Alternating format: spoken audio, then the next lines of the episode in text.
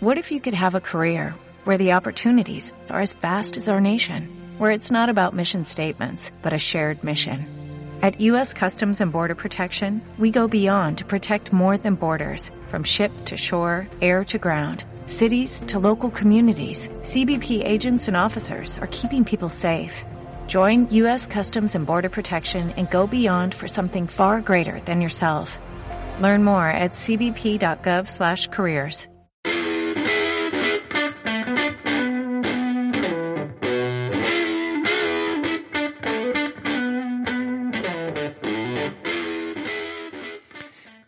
¿qué tal estáis? Soy Pablo Castillo, Neo Rider, entrenador de deportes de resistencia y aquí en vuestro podcast Hablemos de correr. Ya sabéis, un podcast en el que hablamos de correr, pero sobre todo de temas relacionados con el trail running. Y si en un momento dado tenéis que contactar conmigo, pues ya sabéis, podéis escribirme a pablo arroba pablojcastillo.es y buscadme también en YouTube como Pablo Castillo, que tenemos un canal en el que hablamos de trail running, eh, podéis verme corriendo en el Ultra de Mont Blanc, en las 100 millas del Genal y muchas otras cosas.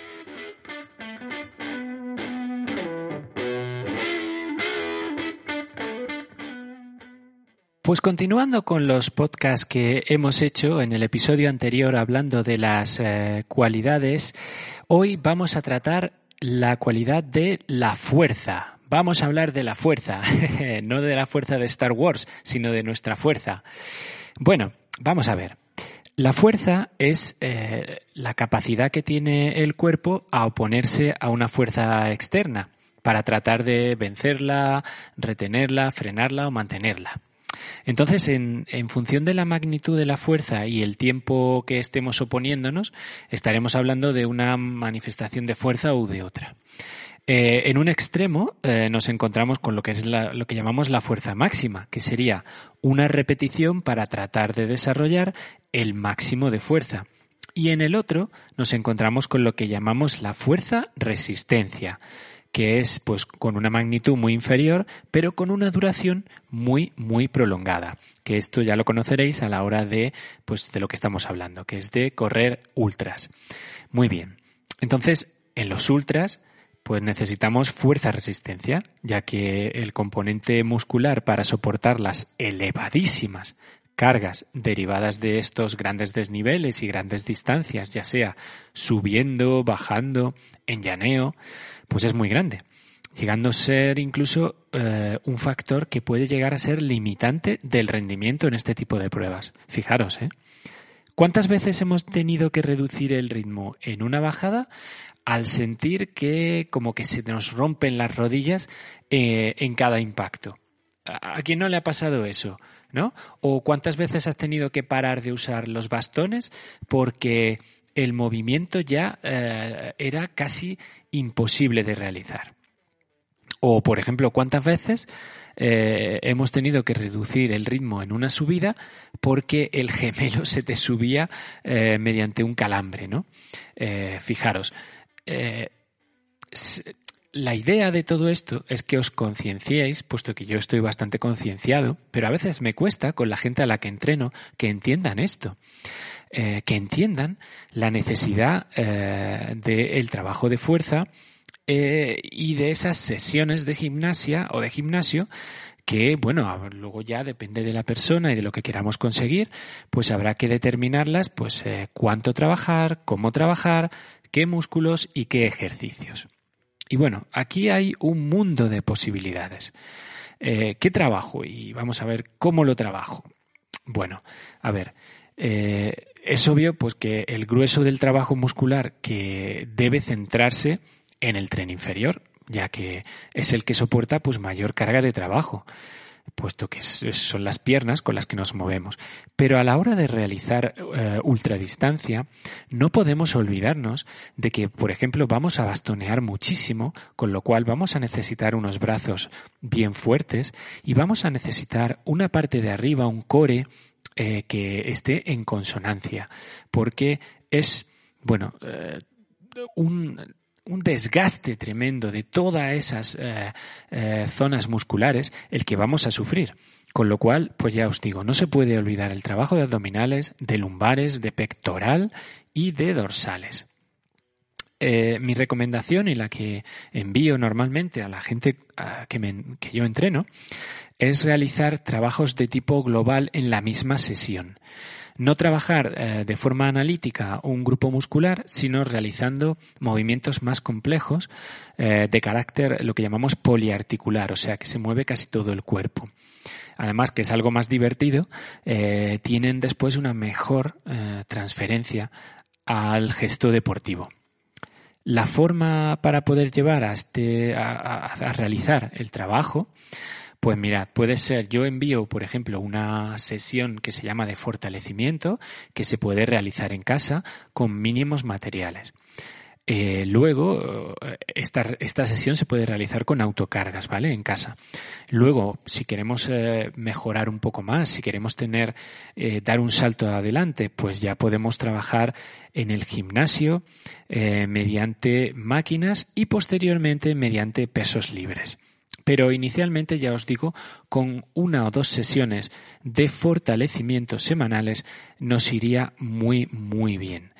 Eh, ya os digo, el trabajo de fuerza es fundamental para, bueno, eh, no tener problemas en el futuro y desempeñar bien lo que estamos haciendo. Por supuesto, igual que cuando hablábamos de la resistencia, el trabajo de fuerza tiene que ser progresivo ya que de lo contrario, pues provocaría dolor muscular en el mejor de los casos, pero también lesiones, ¿eh? Que cuánta gente no se lesiona en el gimnasio sin querer, pues bastante, ¿eh? Así que hay que tener cuidado y hacerlo de forma progresiva. Por supuesto, entonces, yo os aconsejo un trabajo de planificación siempre y cuando se vaya a, trabajar con cargas, no con autocarga, ya que solo eh, de esta manera, pues conseguiremos sacarle el máximo partido al tiempo de entrenamiento. Eh, puesto que este es un tiempo de entrenamiento que estamos eh, robando a otras actividades del día a día, ya sea actividades familiares, actividades laborales, actividades de cualquier índole. Pero ese robo tiene que ser de forma consciente y tiene que tener un objetivo por lo cual es interesante que esté bien planificado y bien organizado dentro de la semana. Eh, bueno, eh, yo ya os digo, recomiendo normalmente cuando envío esas sesiones de fortalecimiento, pues eh, hablo de sesiones en las que se hacen pues entre 8 y 10 series por dos repeticiones o por tres. Lo que pasa es que yo mando un circuito que tienen que completar, eh, hacen un ejercicio, luego otro, luego otro, luego otro, y cuando lo hacen les mando otra vuelta a ese ejercicio. Normalmente pues eso, entre 8, 10, 15 repeticiones de cada uno de los ejercicios. Y por supuesto es muy importante que la recuperación se, se cumpla a rajatabla para que cuando volvamos a hacer el ejercicio después del de, anterior, nuestro cuerpo lo acepte de forma adecuada y no lo hagamos en fatiga. Eh, por ir terminando y no hacer este podcast muy muy largo, ¿eh? Eh, sí querría decir que el trabajo de fuerza también es una buena opción para simular entrenamientos eh, de larga duración sin sufrir el desgaste articular y corporal que provoca este tipo de entrenamientos. Por ejemplo, si en lugar de correr eh, tres horas a ritmo suave para acostumbrarnos a las largas distancias salimos a correr hora y media y después se realiza un trabajo intenso de fuerza resistencia del tren inferior, obtendremos un resultado muy similar pero con ciertas mejoras. Por ejemplo, menor posibilidad de lesión, mayor calidad del trabajo de carrera, ya que hemos incrementado la velocidad en la salida que hemos hecho, y mayor calidad del trabajo muscular, ya que hemos realizado un trabajo muscular después de la salida. Por tanto, eh, quiero, pues ya os digo, meteros en la mente que solo eh, con un buen trabajo de fuerza nos podremos mantener a muy largo plazo como corredores de eh, larga distancia. Por lo cual os invito a meter el trabajo de fuerza como una fuente de la que hay que hidratarse constantemente para mejorar nuestro rendimiento y optimizar el tiempo que vamos a estar eh, corriendo sobre este planeta Tierra. Bueno, pues eso es el podcast de hoy. Eh, siento no haber estado por aquí eh, más a menudo. Hace casi una semana larga que no subo podcast y es que no he podido. he estado muy, muy liado. Y bueno, pero creo que estar aquí con vosotros siempre merece la pena. Así que a veces tardaré más, a veces tardaré menos, pero mm, no os preocupéis que siempre tendréis vuestra ración de podcast de Hablemos de Correr. Lo dicho, muchísimas gracias. Cualquier cosa que queráis podéis eh, contactarme en eh, pues mi correo pablo arroba pablojcastillo.es o también podéis seguirme en mi cuenta de Instagram que es la nueva cuenta puesto que la he cambiado y es arroba pablo castillo gr así de sencillo pablo castillo gr gr es de Granada vale pues ya sabéis arroba pablo castillo gr y por supuesto en YouTube con el canal Pablo Castillo. Pues lo dicho, Muchísimas gracias por estar ahí, muchísimas gracias por escucharme. Por favor, dejadnos eh, esas eh, cinco estrellitas eh, en Apple Podcast o comentarios o lo que sea en iBox o en Spotify. Y nada, me tenéis para lo que necesitéis. Si queréis que os entrene, nada más que tenéis que contactar conmigo y ya sabéis que os entrenaré de la forma más personalizada posible. Un fuerte abrazo y nunca, nunca dejéis el trail. Adiós.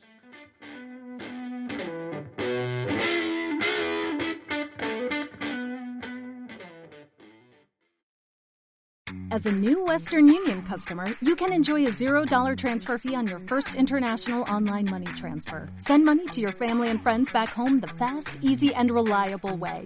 Visit westernunion.com or download our app today to get started, and your first transfer fee is on us. FX gains apply, not available for credit cards and transfers to Cuba. Services offered by Western Union Financial Services Inc. and MLS 906983 or Western Union International Services LLC and MLS 906985.